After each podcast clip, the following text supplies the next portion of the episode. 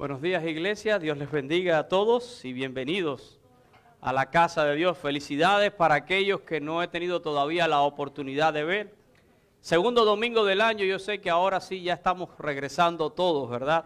A nuestro calendario normal. Así que quiero brevemente dar algunos ah, anuncios, ¿verdad? En esta mañana. Y lo primero es que yo creo que en el fin de año algunos celebraron en vez de con lechón, comieron cotorra, yo creo, ¿verdad? Algunos. Hay como un... Y siempre es bueno, ¿verdad? Recordar la reverencia en la casa de Dios, especialmente cuando estamos en momentos como estábamos hace unos minutos, ¿verdad? Ah, compartiendo la cena ah, del Señor. Quiero en esta mañana ah, extender nuestro más sentido pésame a nuestro hermano Lázaro Núñez y su familia, ¿verdad? Por la partida de su hermana allá en Cuba, ya partió con el Señor. El martes en la noche fue Lázaro, ¿no? ¿Verdad? Así que nuestras condolencias, hermanos, para ti. Te las expresamos de manera particular, pero lo hacemos hoy de manera pública también. Así que también queremos decirle que por favor lleven en sus oraciones a nuestra hermana Lisette. Lisette es la mamá de las dos niñitas, la que arregló todo el programa ah, con otras hermanas, ¿verdad? Ah, de los niños. Eh, ayer estaba patinando y Lisette se cayó y tiene fractura de tibia y de peroné. Está esperando en este momento una cirugía. Ah, así que ténganla en sus oraciones. También nuestro hermano Orlando Valdés ah, eh, fue internado esta mañana también con ah, el pulso muy bajo, ya está estable, pero tenemos algunas personas enfermitas, ¿verdad? Nuestro hermano Jorge Rodríguez también ha estado bien delicado con, con esa gripe, ese catarro que hay por ahí que no lo ha soltado. Así que por ellos y por muchos más, que sería la lista larga, ¿verdad? Les pedimos que podamos estar siempre orando e intercediendo. Les dejo saber que estamos en una semana regular, así que el martes se reúnen los jóvenes adultos a las 7 de la noche. El miércoles continuamos acá con nuestro tiempo de estudio bíblico y oración. Estamos estudiando el libro de Génesis y ya estamos en la etapa de Jacob y sus hijos, así que usted es bienvenido y se puede incorporar todavía a este eh, tiempo de estudio y también de buscar el rostro del Señor. El día viernes, pues se reúnen los padres afuera no olviden esa reunión, ¿verdad? Si usted quiere orar por su hijo, por su nieto, por su hogar, por su familia, los adultos nos reunimos afuera mientras los jóvenes están acá teniendo su tiempo, ¿verdad? El Ministerio de Jóvenes que se reúne a las 7 y 30. Y el día domingo, pues estamos funcionando en nuestros horarios normales, nuestro servicio de adoración a las 10 de la mañana en español, 11 y 45 en inglés y nuestras respectivas clases de escuela dominical. Así que usted está invitado. Fuera de eso, un solo anuncio especial y es que el domingo 22 a las 5 de la tarde tenemos junta administrativa para todos los miembros. Vamos a estar presentando el presupuesto para este año fiscal y vamos a estar hablando también acerca de los planes futuros de la iglesia en cuanto a construcción y demás. Así que haga por favor ese tiempo y es su deber como miembro estar acá. Después no me diga, no me dijeron, yo no sabía. Esa es su responsabilidad. Así que todos los miembros están invitados a participar. Y cualquier persona que haya ido llegando en esta mañana, siéntase muy, pero que muy bienvenida en nuestra casa, ¿verdad? Y que sienta el cariño y el amor de nuestra familia de fe. Y hoy voy a compartir con ustedes un sermón que me ha bendecido mucho poderlo preparar. Le he titulado El tiempo de Dios es perfecto, ¿verdad? Y lo primero que voy a decir es que la expresión el tiempo de Dios es perfecto no está en la Biblia. Así que por favor no salga a buscar ni me diga, pastor, ¿en qué libro y en qué versículo está eso de que el tiempo de Dios es perfecto? Eso no está escrito, ¿verdad? No es parte del texto de la palabra de Dios.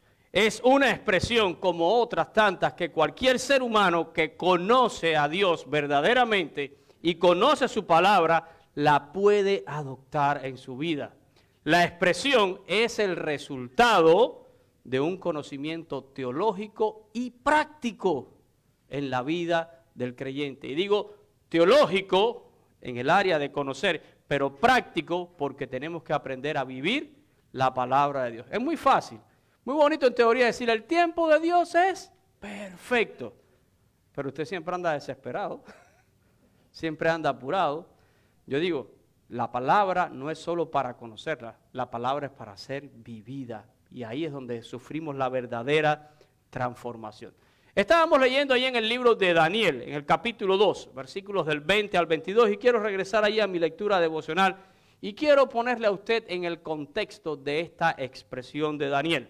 Nabucodonosor, ¿verdad? El rey de los caldeos, había tenido un sueño y dice que había quedado muy perturbado su espíritu al punto que no podía dormir. Y como consecuencia hizo llamar a todos los magos, todos los astrólogos, todos los encantadores, sabios, adivinos, a todos, para que le explicaran su sueño. Y cuando ellos le dijeron a, Nabucodonosor, cuéntanos el sueño y te vamos a decir la interpretación, él les contestó que lo había olvidado. Se me fue ese asunto, ¿verdad? Y ellos insistieron con Nabucodonosor. Y él le dijo, ciertamente ustedes están preparando para mí una respuesta mentirosa, le dijo Nabucodonosor, para ganar tiempo. Si de verdad ustedes son adivinos, sabios, encantadores, pues ustedes saben, deben, deberían de saber cuál fue el sueño y cuál es su interpretación. Así que Nabucodonosor no se confió de ellos y los magos y los adivinos le dijeron que no había ni un hombre sobre la faz de la tierra que pudiera declarar aquel asunto al rey. Y el resultado entonces fue que Nabucodonosor publicó un edicto y mandó a matar a todos los magos, los sabios, los adivinos, y eso incluía a alguien más, a Daniel y a sus amigos. Y cuando llegan a donde está Daniel, el capitán ah, de la guardia, Daniel le pregunta, ¿y por qué este edicto del rey? Y le cuentan, y Daniel va a ver a Nabucodonosor y le pide tiempo, le dice, dame tiempo para mostrarte tu sueño y la interpretación. Y se fue Daniel a orar con sus amigos. Y en sueños Dios le revela ese sueño que había tenido Nabucodonosor, perdón, en visión, Dios le revela el sueño a Daniel y la interpretación. Y entonces Daniel tiene una palabra de alabanza y adoración para Dios. Y esa es nuestra lectura devocional. Esa palabra que dijo Daniel. Dice, y Daniel habló y dijo, sea bendito, ¿quién? El nombre de Dios de siglo en siglo, porque suyos son el poder y la sabiduría. 21. Él muda, ¿qué cosa? Los tiempos y las edades. Quita reyes y pone reyes, da la sabiduría a los sabios y a la ciencia a los entendidos. Él revela lo profundo y lo escondido y conoce lo que está en tinieblas y con él mora la luz. Así que Daniel alaba a su Dios y reconoce en primer lugar la existencia eterna de Dios. Bendito sea su nombre de siglo en siglo. Pero además continúa reconociendo los atributos personales de Dios, su omnipotencia, omnipotencia y su omnisapiencia. Tuyo es todo el poder y tuya es Dios toda la sabiduría. Pero dice mucho más todavía Daniel. Él reconoce que Dios es el que muda los tiempos y las edades. Tú mudas los tiempos y las edades. Y la palabra mudar es interesante en hebreo, ¿verdad? Viene de una palabra hebrea, eh, shená, y significa cambiar, alterar.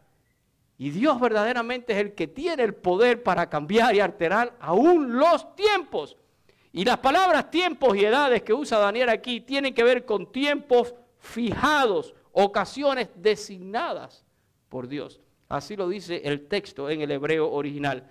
Pero Daniel continúa hablando de la soberanía de Dios, diciendo que Él es el que quita y pone reyes y que da sabiduría a los sabios y ciencia a los entendidos. Pero la pregunta mía es, ¿por qué Daniel puede decir todo esto? Porque Daniel conoce a Dios. Porque Daniel conoce a Dios. Porque Daniel conoce los atributos de Dios. ¿Saben? A veces nosotros hemos adoptado algunas frases como una coletilla. Es algo aprendido. Todos han escuchado esta frase que yo usé para darle eh, título a mi sermón. El tiempo de Dios es perfecto. Todo el mundo lo dice. Pero ¿por qué el tiempo de Dios es perfecto?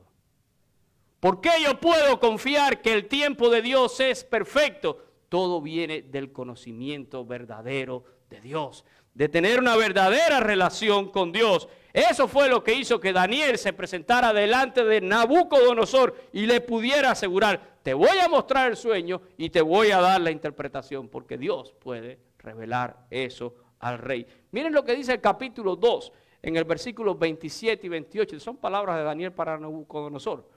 27 y 28, si los tenemos ahí. ¿Los tienes, ñaño, o no? El 27 y el 28, si no lo busco acá.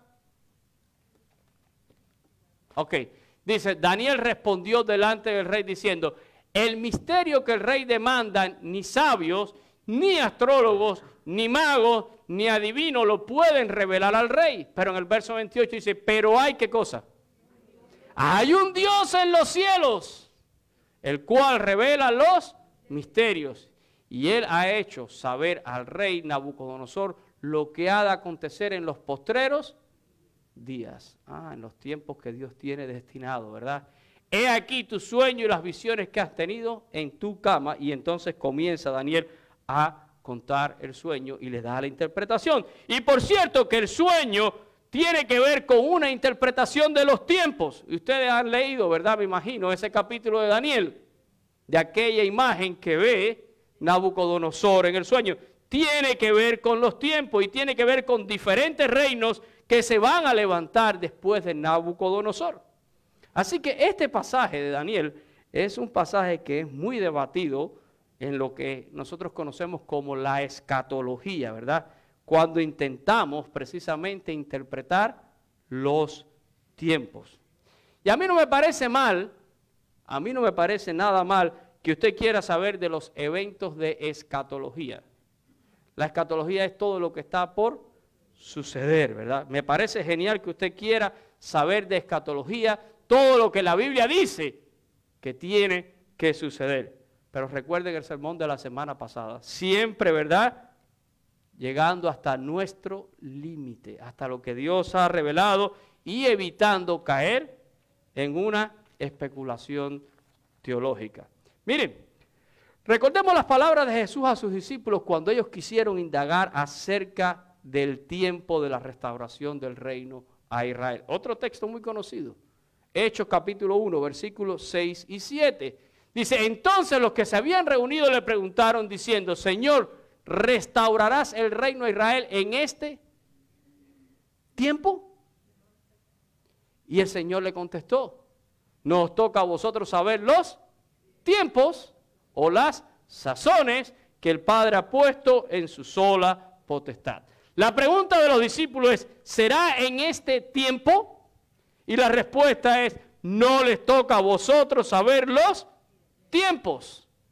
El ser humano le gusta muchas veces saber los tiempos de Dios. Nos encantaría poder poner día, fecha, sí, ¿verdad? Literal, con horas, segundos y milésimas de segundos pero Dios se ha reservado todas esas cosas. No les toca saber los tiempos. Sin embargo, es un hecho que Cristo va a regresar y que va a restaurar, ¿verdad? Eso va a suceder, pero ¿cuándo va a suceder? En el tiempo de Dios, porque su tiempo es... Ah, nosotros sabemos que el tiempo de Dios es perfecto, ¿verdad? Y muchas veces yo he escuchado decir esto, y aquí va otra frase muy común. Dios nunca llega ni antes ni después. ¿La ha escuchado usted? Dios nunca llega ni antes ni después. Él siempre llega en el momento exacto. Lo decimos. Pero ¿por qué? Y todo lo que Dios ha determinado en nuestra vida llega no cuando nosotros queremos, sino cuando Dios lo ha destinado para que llegue cuando Él lo ha dispuesto en su tiempo, porque su tiempo es. Pero vuelvo con la pregunta, ¿por qué el tiempo de Dios es perfecto? Le voy a dar tres razones, puede haber muchas más. Yo le voy a dar al menos tres razones en esta mañana. La primera, el tiempo de Dios es perfecto porque Dios es perfecto.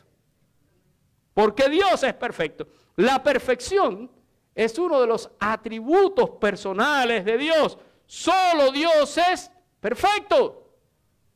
Yo digo que hay dos palabras en nuestro idioma español que deberíamos de reservarlas solo para Dios. Divino y perfecto. Y siempre estoy regañando a todo el que me encuentro por ahí. Ay, esa comida te quedó divina. Le digo, está igualando esa comida a Dios. Está rebajando a Dios a una comida. Solo Dios es divino. La divinidad es un atributo personal y Él no lo comparte con nadie. Solo Dios es divino. Y solo Dios es perfecto. Solo Él. Puede que una cosa sea muy buena.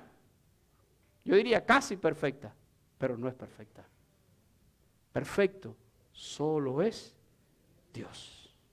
Así que el tiempo de Dios es perfecto porque Dios es perfecto, es un atributo personal y todo lo inherente a nuestro Dios por consecuencia es perfecto también. Todo lo que es inherente a Dios es perfecto también, incluyendo el tiempo, lo que Él ha destinado, lo que Él ha determinado. Si Él lo ha dicho y Él es perfecto, entonces su tiempo es perfecto. Segunda razón que le voy a dar por qué el tiempo de Dios es perfecto. El tiempo de Dios es perfecto porque Dios no tiene fechas límites. Dios no tiene fecha límite, el tiempo está en Él. Dios es alfa y omega, Dios es principio y final. Él es el Olán, que quiere decir el eterno. Ha existido siempre. Así que el tiempo no afecta a Dios como nos afecta a nosotros. A nosotros nos afecta el tiempo.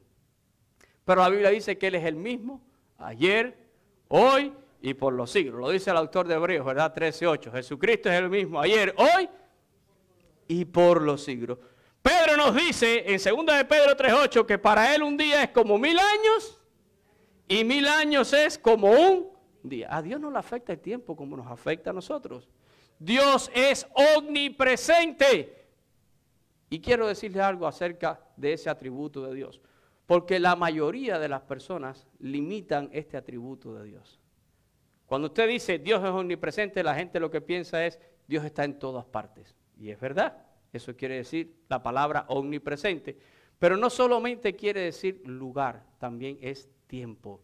La omnipresencia de Dios quiere decir que Dios está en todo lugar y en todo tiempo. No le quite esa parte.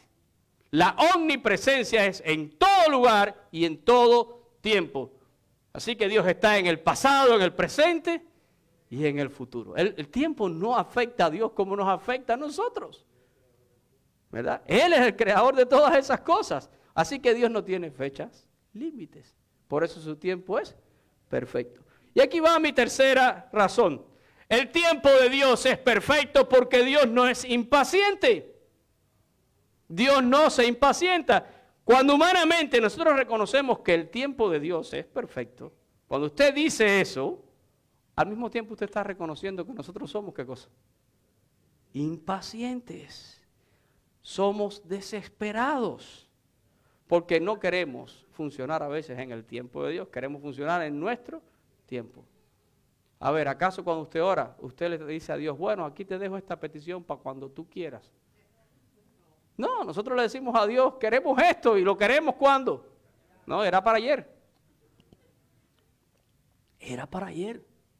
Nosotros vivimos en una sociedad donde la velocidad y el tiempo no nos alcanza. Y siempre andamos acelerados, pero Dios no lo acelera a nadie. Dios no es impaciente. Nosotros tenemos que aprender a funcionar en el tiempo de Dios. Y una de las cosas más difíciles para el ser humano, ¿saben qué cosa es? Aprender a esperar en Dios. Si usted dice que el tiempo de Dios es perfecto, usted tiene que aprender entonces a esperar en Dios. Y como dice esa canción que a veces cantamos, esperar en Dios, difícil sé que es. Mi mente dice, no, no es posible, pero mi corazón confiado está en ti. Tú siempre has sido fiel y me has sostenido. Y esperaré en la tormenta pacientemente. Dios no se impacienta. Miren, en el libro del profeta Habacuc, capítulo 2 y versículo 3, Dios le está hablando al profeta Habacuc, dice, aunque la visión tardara aún por un tiempo, mas se apresurará hasta el fin y no mentirá. Aunque tardare, ¿qué cosa? Espéralo, porque sin duda vendrá y no tardará. Dios no funciona en nuestro tiempo. Y le está diciendo a Bacún, lo que tú has visto va a llegar. Pedro nos dice que van a venir burladores, que van a reírse, a decir, ¿dónde está eso que siempre han estado hablando los cristianos acerca de que Cristo, mira, desde nuestros padres no ha pasado? Pero la paciencia del Señor es para salvación. Pero de que viene, viene. Él no funciona en nuestro tiempo y viene ese día, pero va a llegar porque su tiempo es perfecto. Nosotros somos los que nos desesperamos y deberíamos de obedecer. Miren lo que dice el libro de los Proverbios, capítulo 19, versículo 2, dice, el alma sin ciencia no es buena y aquel que se apresura con los pies, ¿qué cosa? No ande tan apuradito, ¿verdad? Cójalo con calma. Cójalo con calma. Si el tiempo de Dios es perfecto y Dios está en tu vida y tú le conoces, vamos a aprender a esperar en él. Miren, Salomón, el cual Dios le dio sabiduría superior a cualquier otro hombre, escribe en su libro de Eclesiastés, un libro que yo siempre recomiendo como la mejor tesis de vida que pueda leer alguien. Dice algo que todos nosotros lo conocemos y deberíamos recordar siempre, Eclesiastés 3.1. Todo tiene su tiempo y todo lo que se quiere debajo del cielo tiene su hora. Y miren, este, este versículo para mí es un planteamiento firme, sólido, en cuanto a lo que es la soberanía y el accionar de Dios. Todo tiene un tiempo. Y Dios lo ha determinado todo. Y humanamente todo lo que nosotros pudiéramos desear debajo del cielo también tiene su hora. Y así es sobre todos los seres humanos. Y Salomón lo ilustra y habla allí, ¿verdad?, de 28 diferentes aspectos de la vida del ser humano y pudieran ser muchísimos más. Si leemos allí los versículos que siguen hasta el 8, tiempo de nacer y tiempo de morir. Un día usted nace y un día se muere. Tiempo de plantar y tiempo de arrancar lo plantado, ¿verdad? Tiempo de matar y tiempo de curar, tiempo de destruir y tiempo de edificar tiempo de llorar y tiempo de reír, y tiempo de endechar y tiempo de bailar, y tiempo de esparcir piedra y tiempo de juntar piedra y tiempo de abrazar y tiempo de tenerse a abrazar. Algunos dijeron que eso fue cuando el COVID. Tiempo de buscar y tiempo de perder, tiempo de guardar y tiempo de desechar, tiempo de romper y tiempo de coser, tiempo de callar y tiempo de hablar, tiempo de amar y tiempo de aborrecer, tiempo de guerra y tiempo de paz y pudieran ser muchas cosas más. Todo tiene su tiempo. Y los cristianos deberíamos aprender a vivir el tiempo de Dios. ¿Y qué es lo que quiere decir esto?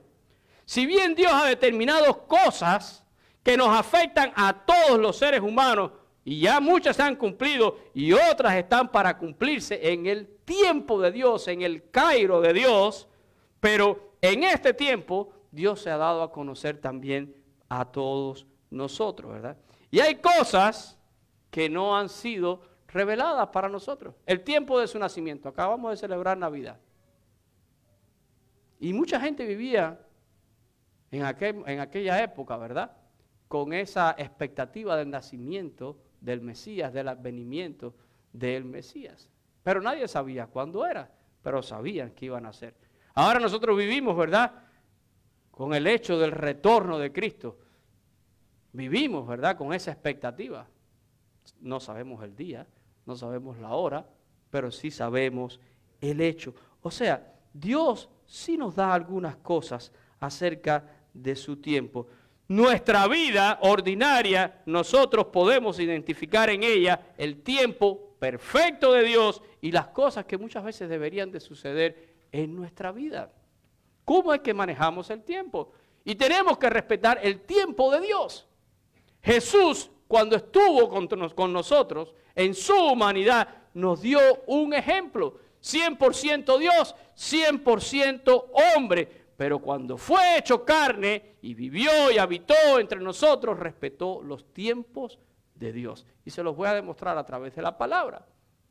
¿Recuerdan este pasaje famoso en Juan, capítulo 2, versículos 3 y 4? Cuando Jesús va con sus discípulos y su madre a unas bodas en Caná de la Galilea. Y hubo un problema en esa boda. Se acabó el vino. Y dice, y faltando el vino, la madre de Jesús le dijo, no tienen vino. Y probablemente María le dice eso a Jesús como diciendo, yo creo que tú vas a poder hacer algo. Pero miren la respuesta de Jesús. ¿Qué tienes conmigo, mujer? Aún no ha venido mi hora. O sea, todavía no es tiempo de que yo... Jesús respetaba los tiempos. Sus propios hermanos, ¿verdad? Más adelante nos lo cuenta Juan, capítulo 7 y versículo 6. Sus propios hermanos le animan en la fiesta de los tabernáculos a que salga, que vaya a Judea y que muestre las obras que hacía. Y Jesús les dijo, mi tiempo aún no ha llegado, mas vuestro tiempo siempre está presto. Pero Jesús respetaba el tiempo de Dios en su ministerio, en lo que él vino a hacer. Mi tiempo todavía no ha llegado. Y la pregunta es, ¿podemos nosotros realmente conocer los tiempos de Dios? Si bien Dios ha guardado silencio en cuanto al tiempo exacto de muchas cosas, Dios sí nos da señales para que podamos identificar la proximidad de los tiempos. Y quiero que presten atención en esto. Mateo capítulo 24, ese texto tan conocido. No estoy predicando hoy de ningún texto raro, ¿verdad? Textos muy conocidos por los cristianos. A partir del verso 32 dice, de la higuera, aprender la parábola. Cuando dice, cuando ya su rama está tierna y brotan las hojas, sabéis que el verano está Ah, lo podemos saber. Así también vosotros cuando veáis todas estas cosas conocéis que está cerca a las puertas. De cierto os digo que no pasará esta generación hasta que todo esto acontezca. El cielo y la tierra pasarán, pero mis palabras no pasarán. Pero el día y la hora nadie lo sabe, ni aún los ángeles de los cielos. Y miren que mucha gente han querido en la historia ponerle fecha al regreso del Señor. Nadie lo sabe, ni los ángeles del cielo, sino solo mi Padre. Mas como en los días de Noé, así será la venida del Hijo del Hombre. Porque como en los días de Noé ante el diluvio estaban comiendo y bebiendo, casándose y dándose en casamiento, hasta el día que Noé entró en el arca. Tenemos señales que apuntan a un tiempo de Dios, que nos hablan de la proximidad y debemos estar preparados. Miren, en Mateo también, en el capítulo 16, los versículos del 1 al 3, le demandan a Jesús señal del cielo para creer en él. Dice, vinieron los fariseos y los saduceos para tentarle, le pidieron que les mostrase señal del cielo. Mas él respondiendo les dijo, cuando anochece decís, buen tiempo, porque el cielo tiene arreboles. Y por la mañana, hoy habrá tempestad, porque tiene arreboles el cielo nublado. Y Jesús les dice, hipócritas, que sabéis distinguir el aspecto del cielo, más las señales de los tiempos, no podéis. Miren que el hombre es entendido. Nosotros vemos todos los días en el noticiero el parte meteorológico, usted lo tiene en el celular, sabe si va a llover, si no va a llover, a qué hora sale el sol, a qué hora se oculta. Todo lo sabemos. Sin embargo, los tiempos de Dios ignoramos las señales. Una persona de campo ve la nube, va a llover. Sabe que va a llover. Lo puede interpretar. Y estamos hablando del tiempo y del clima y de todas estas cosas. Pero dice el Señor, las señales de los tiempos a veces las ignoramos, no las reconocemos, ¿verdad? Y entendamos que una cosa es identificar señales como anticipación de un tiempo de Dios y otra cosa muy diferente es ponerle fecha a los tiempos de Dios. Dios hay cosas que se las ha guardado y ese tiempo le pertenece solo a Él. Pero nos da señales de los tiempos. Mateo 24 lo estábamos leyendo, ¿verdad? Cuando ustedes vean todas estas cosas, sepan que el tiempo se acerca. Así que hace un momento yo mencionaba que Dios no es impaciente y que nosotros sí lo somos porque queremos que Dios funcione en nuestro tiempo y siempre queremos todas las cosas rápidas y eso nos lleva a apresurarnos. Pero también existe otro peligro y es la pérdida del tiempo. la pérdida del tiempo. Perder la perspectiva del tiempo de Dios y dejar pasar momentos y oportunidades. Qué importante es eso, ¿verdad? Qué importante es eso. En más, eh, eh, perdón, en, muchas ocasiones, ¿verdad? Yo veo a las personas cómo se le pasan grandes oportunidades en su vida.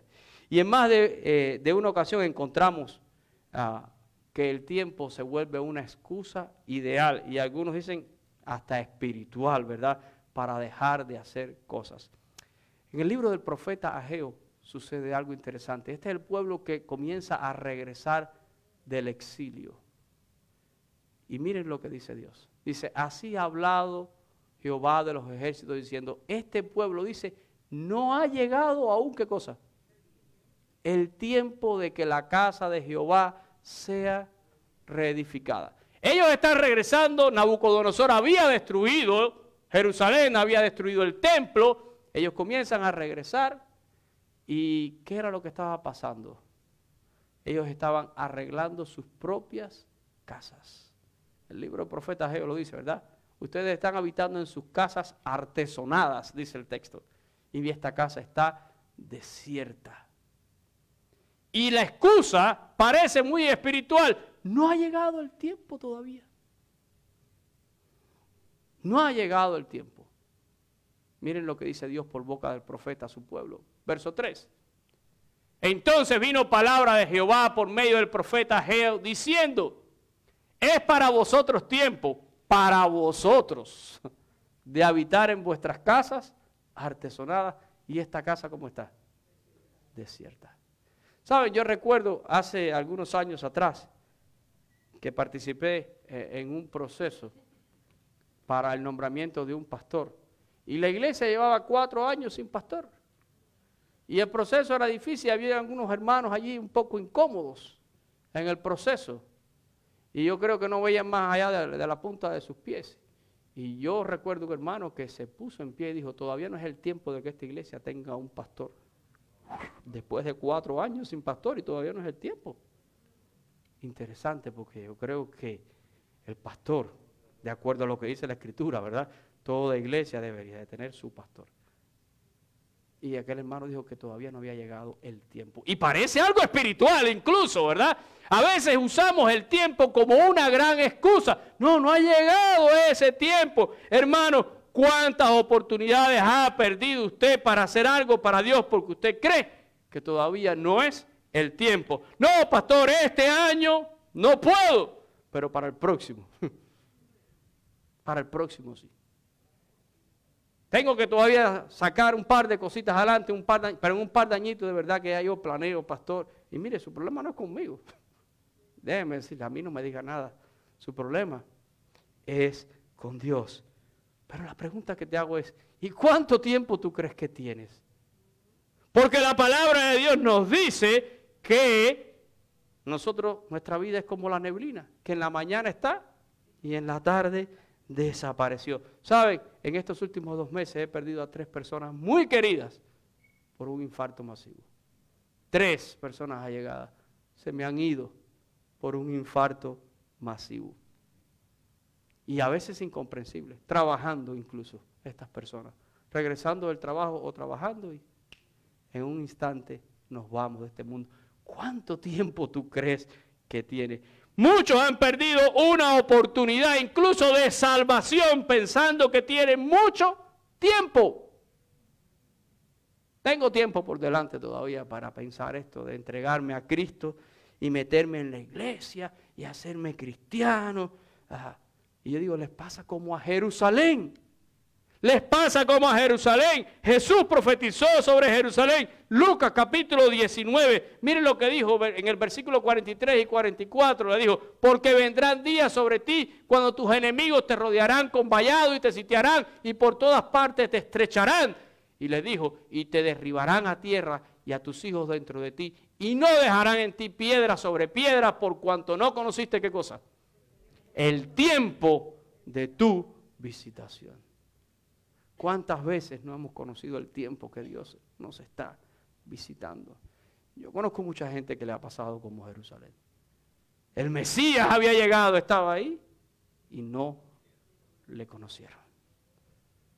Dios toca tu corazón, escuchas el Evangelio y Dios está buscando entrar en una relación personal contigo por medio de su Hijo Jesucristo, pero tú no conoces el tiempo de la visitación de Dios. Y se te va ese tiempo. Se te va ese tiempo. Hermanos, tú y yo, ¿cuánto tiempo tenemos? No lo sabemos, pero ciertamente Dios nos ha regalado un tiempo que se llama vida. Y deberíamos de aprovecharlo bien, no perder la oportunidad. ¿Saben? Miren lo que dice Pablo en 2 de Corintios capítulo 6 versículos 1 y 2. Y Pablo estaba hablando de que él se consideraba un heraldo de Cristo, un embajador predicando el Evangelio. Dice, así pues nosotros como colaboradores suyos os exhortamos también a que no recibáis en qué? En vano la gracia de Dios. Les estamos exhortando a que no pierdan la oportunidad de recibir el perdón de los pecados y la promesa de la vida eterna. Esa es la gracia de Dios en Cristo Jesús. No recibáis en vano, no la dejes pasar. Y miren lo que dice Pablo, porque dice, el tiempo aceptable te he oído y en día de salvación te he socorrido. He aquí ahora el tiempo aceptable, he aquí ahora el día de salvación. Y muchos lo pierden lo dejan pasar porque no reconocen los tiempos de Dios. Y aún el tiempo en que Dios puede visitar tu vida, el tiempo en el que Dios puede hacer algo. Sí, el tiempo de Dios es perfecto. El nuestro no. El nuestro no. No sabemos cuánto tiempo tenemos, le digo. Dios nos ha regalado un tiempo que se llama vida. ¿Cómo la estás usando, verdad? Cómo la estás usando. Y si aprendes a identificar el tiempo de Dios y puedes de alguna manera sincronizar tu vida al tiempo de Dios, entonces todo irá bien. Todo irá bien. Daniel conocía a Dios, tenía una relación con Dios. Por eso le dice, tu nombre sea alabado de siglo en siglo. Tú mudas los tiempos, tú eres el Dios que hace todo. Y quiero terminar, y este texto no está puesto allí, pero me encanta una expresión de David. David dice, Señor, en tus manos están mis tiempos. En tus manos están mis tiempos. Hermanos, hay tiempos de Dios y Dios hará cosas. Y tenemos señales que nos hablan de los tiempos de Dios, pero también Él tiene un tiempo para que cosas sucedan en nuestras vidas. Y probablemente hoy Dios quiere visitar tu vida si tú no le conoces. Hoy hay un tiempo aceptable. No lo dejes pasar. Quiero orar por ustedes en esta mañana. Y si hay alguien, si hay alguien aquí que no conoce a Cristo Jesús, si hay alguien que no conoce a Dios como Salvador personal, si hay alguien que quiere aprender a vivir en el perfecto tiempo de Dios y sincronizar su vida con Dios y que todo cambie en su vida, no pierdas hoy tu tiempo. Acéptalo como Señor y como Salvador. Oramos, iglesia. Padre, te damos gracias. Y es verdad, tu tiempo es perfecto, porque tú eres perfecto, porque tú no tienes límites, porque tú no tienes fecha de expiración. Tú eres el Olán, el eterno, el alfa, el omega, el principio, el fin.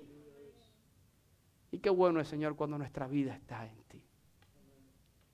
Somos nosotros, como decía Daniel también en su oración nuestra es la confusión de rostro. Somos nosotros los equivocados, Señor. Por eso hacemos bien en acercarnos a ti, en conocerte, en sincronizar nuestra vida a tu palabra, a tu deseo, a tu proyecto, a tu propósito y aún a tu tiempo sobre nosotros, Señor. Ayúdanos. Ayúdanos a poder identificar todas estas cosas, sabiendo que hay cosas en las edades y los tiempos que tú has determinado y sucederán y no nos toca a nosotros saber ese tiempo, porque solo el Padre lo sabe en su sola potestad. Tú nos das señales para entender esos tiempos tuyos, pero el tiempo de tu visitación también a nuestras vidas. Qué importante es. Y yo ruego, Señor, que si aquí hay alguien, si aquí hay alguien, Señor, que no te conoce y siente que hoy es su día, Que hoy es su tiempo, que hoy es el día donde tú estás tocando su vida, su corazón. Y quiere decirte, Señor, aquí estoy. Y quiero comenzar una relación personal contigo. Quiero hoy abrazar la fe en Cristo Jesús. Que no lo deje pasar porque hoy es el tiempo aceptable. Nuestra vida es neblina. Hoy estamos, mañana no sabemos. Y yo pregunto si hay alguna vida aquí en esta mañana que quiera reconciliarse con Dios por medio de Cristo Jesús. Yo quisiera orar por usted en esta mañana. Y solo le voy a pedir que donde usted está, allí se ponga en pie. Yo quiero orar por usted. Y nos ponemos en pie no por nada. No es salvo por ponerse en pie. Solo para yo poder ver y poder orar por usted. Si hay alguna vida que quiere decir, hoy es mi día, hoy es mi tiempo. No piense en el de al lado. Olvídese de la persona que está a su lado. Las cuentas con Dios son personales. Y hoy hay un tiempo aceptable. ¿Habrá alguna vida que quiera reconciliarse hoy con Dios? Yo quiero orar por usted. Dios, yo te doy gracias. Te doy gracias por tu palabra. Te doy gracias por el Evangelio de Cristo que salva y que perdona pecados. Te doy gracias porque es el mensaje que queremos siempre llevar una y otra vez. La necesidad del hombre de encontrarse contigo y es únicamente por medio de Jesús. Bendice esta palabra en nuestras vidas y ayúdanos a ser entendidos en nuestros tiempos contigo, Señor. Lo pedimos en el, en el nombre de Jesús. Amén y amén.